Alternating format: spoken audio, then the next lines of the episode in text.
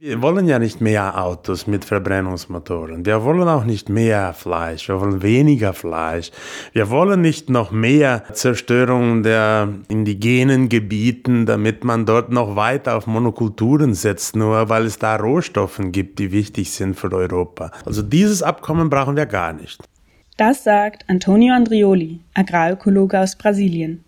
Gemeint ist das derzeit höchst strittig diskutierte Mercosur-Handelsabkommen.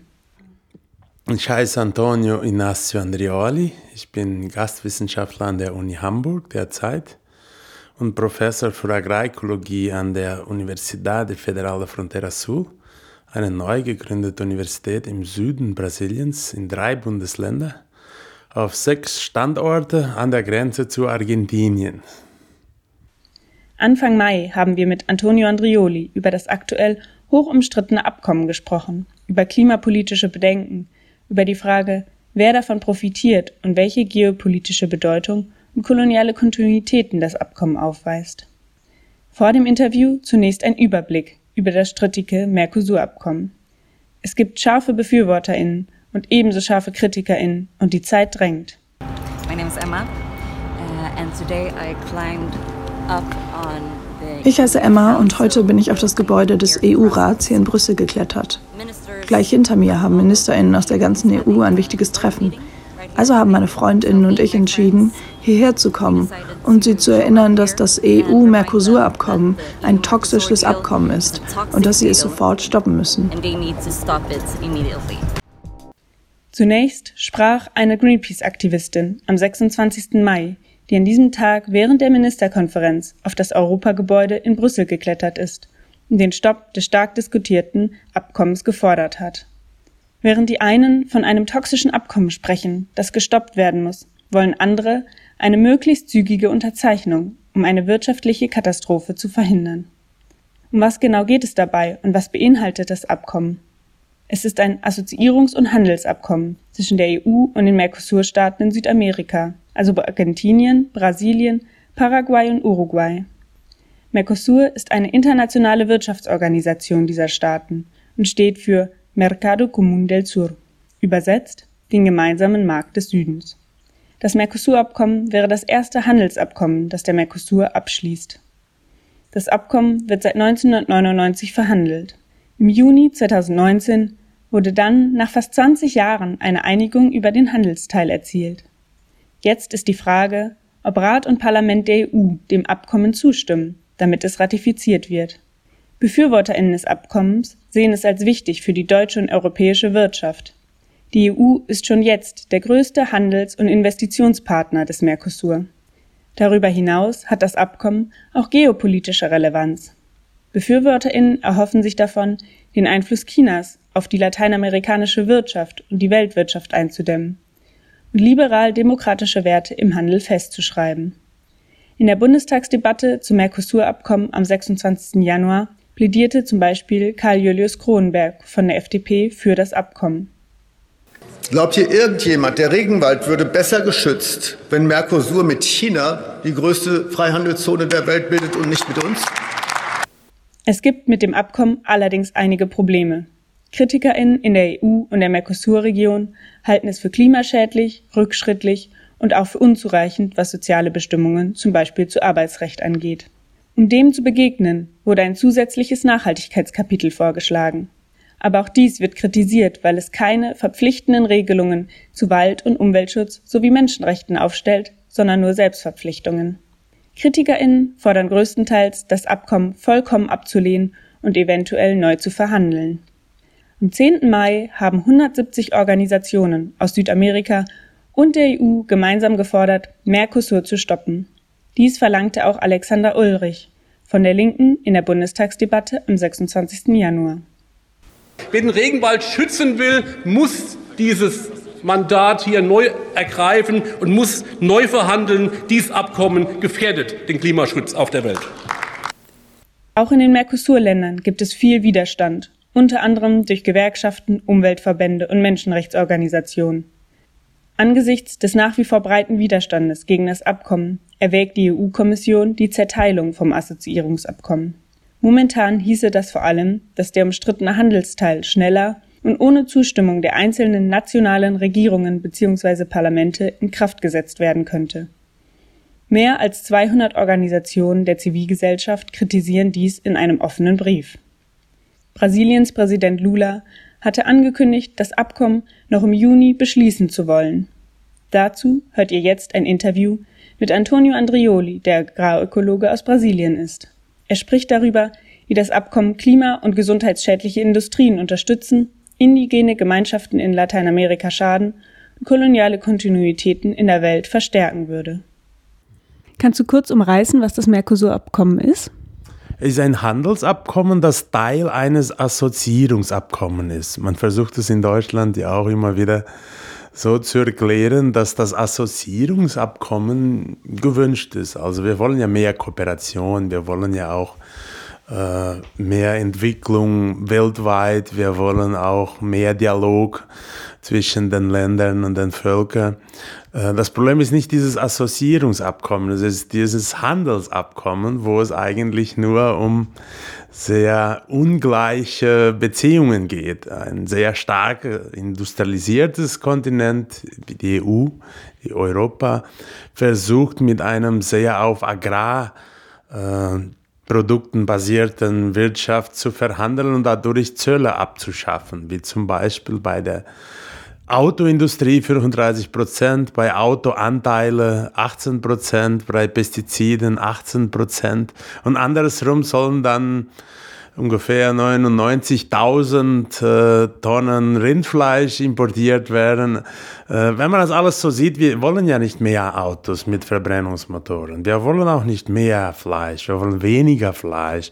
Wir wollen nicht noch mehr äh, Zerstörung der äh, indigenen Gebieten, damit man dort noch weiter auf Monokulturen setzt, nur weil es da Rohstoffen gibt, die wichtig sind für Europa. Also genau das ist ja das Thema, wenn man weg will von diesen Ursachen der Klimakatastrophe und auch des Artensterbens, was ich ja noch viel schwieriger halte als die Klimakatastrophe derzeit, wo man wenig retten kann, wenn man so weitermacht. Also es ist undemokratisch.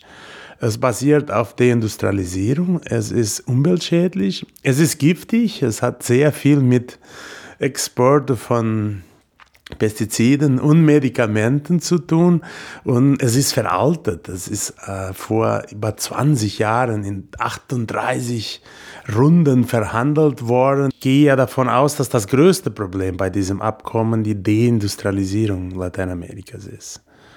Und dann gibt es jetzt auch Versuche von Seite der brasilianischen Regierung, da was zu verändern, aber äh, grundsätzlich kann man nicht viel mehr ändern. Man müsste es neu verhandeln. Und deswegen finde ich es viel besser, wenn man es jetzt stoppt, dieses Abkommen.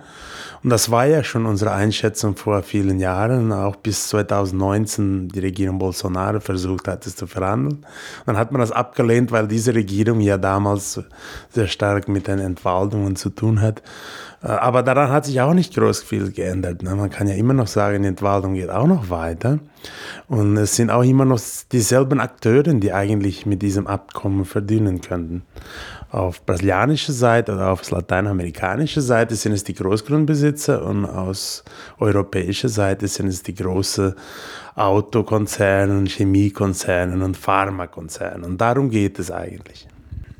Und wie steht die brasilianische oder südamerikanische Bevölkerung bzw. Politik dem Abkommen entgegen?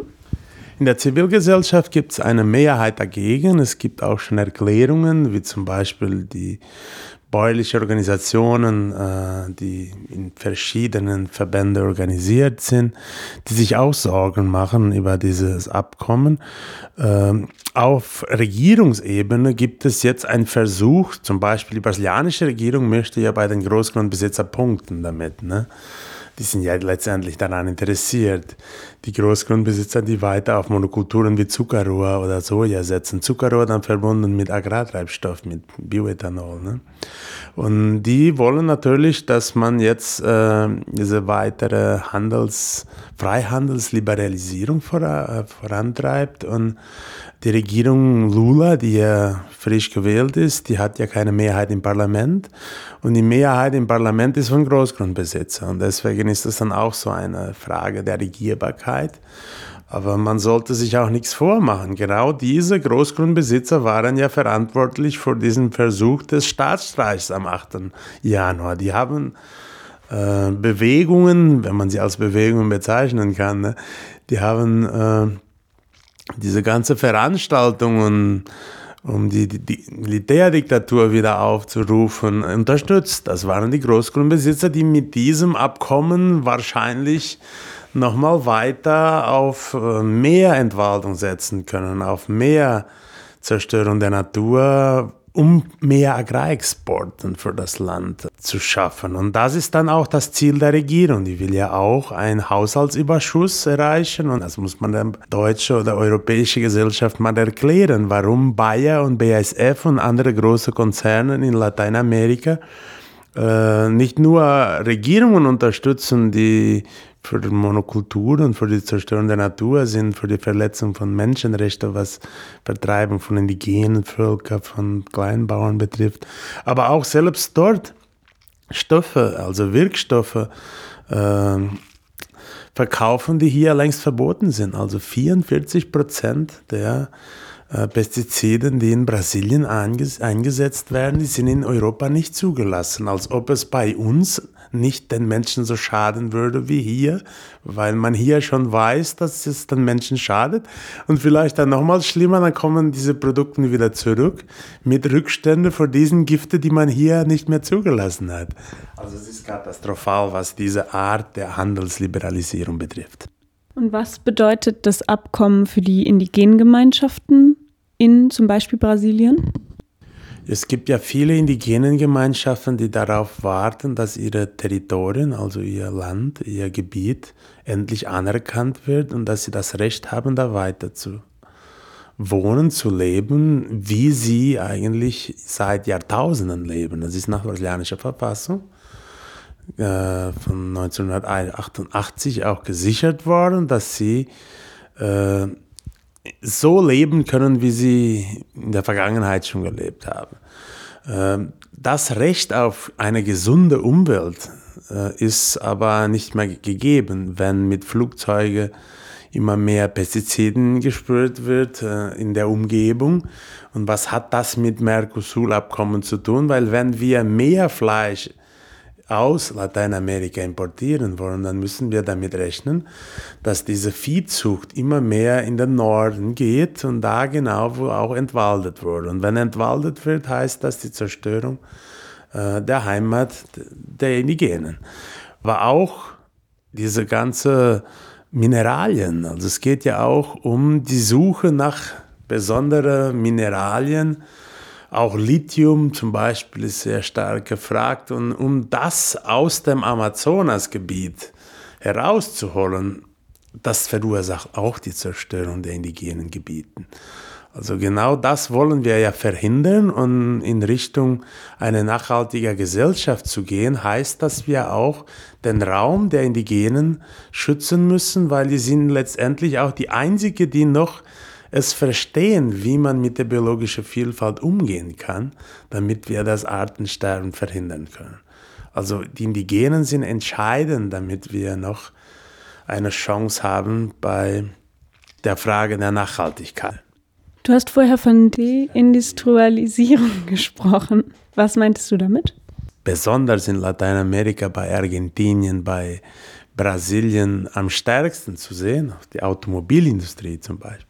Wenn jetzt die Autos aus Europa kommen unter sehr billigeren Bedingungen, weil es sind ja andere geschichtliche Voraussetzungen, wie lange man hier schon Autos produziert. Und jetzt will man die ja auch gar nicht mehr hier. Die werden ja nach Brasilien geschickt, weil man hier die Elektroautos will. Ne? Und auch die Autoanteile selbst, also die ganze Beschäftigung. Man hat ja nur in Argentinien damit gerechnet, dass dieses Mercosur-Abkommen 180.000 Arbeitsplätze nur in diese Autoindustriegebieten äh, um Buenos Aires herum zerstören kann. Das ist die äh. Und dass die Länder sich auf Agrarprodukten konzentrieren sollen, wie seit 500 Jahren. Dass man da die Naturressourcen ausbeutet, weil sie da am billigsten sind, weil die Kosten externalisiert werden. Die Umweltkosten und die sozialen Kosten und auch die Gesundheitskosten, auch die Wasserkosten. Da kann man sehr viele Kosten dazu rechnen. Und wie verstärkt das Abkommen koloniale Kontinuitäten? Ja, die erste koloniale Kontinuität ist, sich auf äh, Rohstoffen zu beschränken. Und auf der anderen Seite diese Abhängigkeit der Industrie Europas. Ne? Das hatten wir früher zum Beispiel mit England. Ne? Die USA hat es dann auch weitergemacht. Man kann die ganze Interventionen, also die ganze Unterstützung von Militärdiktaturen sehen, wie dann auch diese Kolonialisierung weitergegangen ist. Und jetzt merkwürdig macht Europa nochmal weiter. Ne? Äh, und auch mit einem sehr neuen Argument, weil wenn man es nicht tun würde, dann könnten vielleicht andere äh, Länder wie China, die vielleicht noch schlimmer sein könnten, ne? gibt man es schon mal zu, ne? also noch schlimmer sein könnten. Deswegen sei es wichtig, wenigstens mit den nicht so schlimmeren zu verhandeln. Das ist ja auch immer die Frage der Kolonialmacht. Man kann es ja schön formulieren, aber die Interessen sind immer noch kolonial. Welche Vorteile hat das Abkommen denn? Ja, für die Großgrundbesitzer kann ich mir große Vorteile vorstellen. Also sie werden viel mehr exportieren können, weil die Preise dann auch nochmal senken, wenn man weniger Zölle hat. Ich meine das beim Rindfleisch zum Beispiel. Äh, die Argentinier haben immer noch äh, Exportsteuer bei Soja. Das soll dann auch abgeschafft werden. Soja ist insgesamt nicht in dem Vertrag drin, also in dem Abkommen drin. Zuckerrohr zur Produktion von Ethanol, also der große Bereich der Agrarindustrie Brasiliens wird schon davon profitieren. Das kann man auch verstehen. Das sind aber wenige. Die Mehrheit der Kleinbauern, die werden vielleicht äh, noch weniger Lebensmittel produzieren. Dann heißt es noch mehr Hunger zu haben. Ne? Und was bräuchte das Abkommen, dass es aus deiner Sicht vertretbar wäre, das abzuschließen? Also dieses Abkommen brauchen wir gar nicht. Wir könnten neu verhandeln. Neu verhandeln heißt zum Beispiel, die brasilianische Regierung und die deutsche Regierung hätten viel voneinander zu lernen, äh, wie zum Beispiel was die ökologische Landwirtschaft betrifft. Ich gehe davon aus, dass jetzt der deutsche Landwirtschaftsminister es ernst meint mit gesünderen Lebensmitteln und dann könnte man auch das in Deutschland praktizieren, was man in Brasilien so schön als Schulspeiseprogramm entwickelt hat. Also man kann da sehr viel bilateral verhandeln und sich gegenseitig unterstützen und auch gemeinsam lernen. Äh, Lieferkettegesetze zum Beispiel sind auch sehr wichtige Mittel, um Handeln zu beeinflussen oder in eine bestimmte Richtung zu lenken. Also das ist ein wichtiges Signal, wenn Europa weitermacht mit dem Trend zu mehr Umweltschutz, zu mehr Nachhaltigkeit, zu mehr gesünderen Lebensmitteln, zu mehr Gerechtigkeit, zu mehr Standards zum Arbeitsschutz. Also das ist ja eigentlich, was wir von Europa erwarten. Es ist ja noch so ein Teil der Hoffnung auf der Welt, was hier auch mit dem Pariser Abkommen auf die Beine gestellt wurde. Und da kann man sehr viel verhandeln. Aber nicht dieses alte, giftige äh, klimaschädliche Abkommen wieder auf den Tisch zu bringen. Das muss man sowieso wegbringen. Das hatten wir ja schon gesehen, äh, dass es viele Regierungen gegeben hat, 2019, die dafür waren. Aber plötzlich ist jetzt mit dem Krieg und der Ukraine und mit dieser ganzen Abhängigkeit von Rohstoffen die Meinung bei manchen Parteien geändert worden.